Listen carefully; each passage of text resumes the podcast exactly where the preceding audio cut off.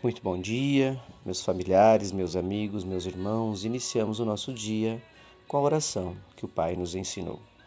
Pai nosso que estais no céu, santificado seja o vosso nome. Venha a nós o vosso reino e seja feita a vossa vontade, assim na terra como no céu. O pão nosso de cada dia nos dai hoje. Perdoai as nossas ofensas, assim como nós perdoamos a quem nos tem ofendido, e não nos deixeis cair em tentação, mas livrai-nos de todo o mal. Amém. Porque teu é o poder, o reino e a glória para todos sempre. Louvado seja nosso Senhor Jesus Cristo, que para sempre seja louvado, meus irmãos.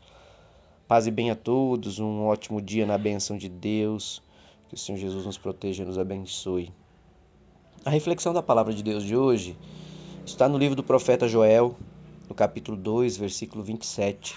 O profeta Joel, meus irmãos, é o profeta que é, falou das pragas, dos gafanhotos, é, contou as passagens da sua época e da maldição das pessoas por desrespeitar a palavra de Deus é, e de tudo que aconteceu naquela época em relação à praga dos gafanhotos e os castigos que foram impostos aos filhos de Deus na época.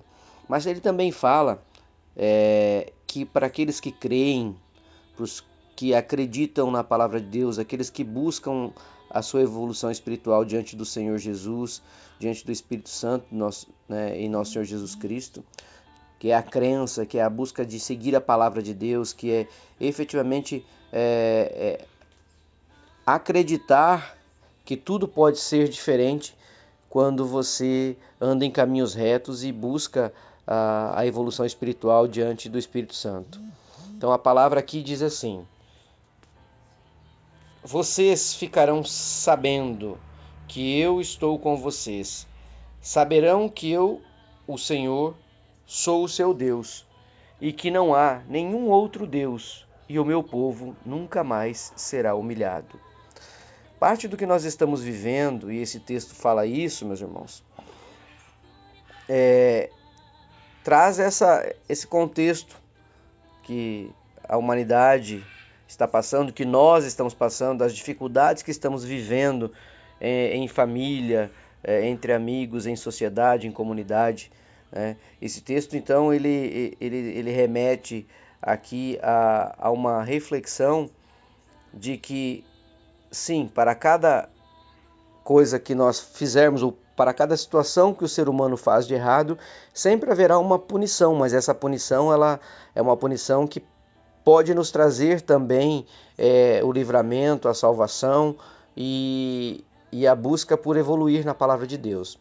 Então, quando nós observamos é, a palavra e interiorizamos ela, que Deus diz para gente, que vocês ficarão sabendo que eu estou com vocês, saberão que eu sou o Senhor, que eu sou o seu Deus e que não, não há nenhum outro Deus e o meu povo nunca mais será humilhado, é justamente que toda vez que nós recorremos a Deus, toda vez que nós recorremos a fazer as coisas de forma correta, a seguir a palavra de Deus, Deus sempre tem uma providência para a sua vida.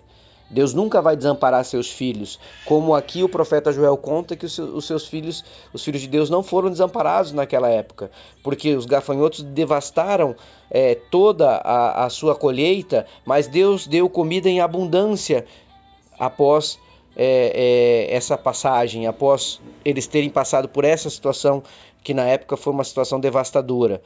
Deus não desamparou os seus filhos, e o que Deus quer dizer para nós hoje é a mesma coisa. Deus não vai desamparar você como filho. Deus não irá me desamparar como filho. Nós não podemos abandonar os nossos sonhos, nós devemos buscar a visão de Deus e profetizar sobre a nossa vida, nossa família, nossos negócios e crer que a promessa de Deus se cumprirá, se cumprirá em nossa vida, meus irmãos.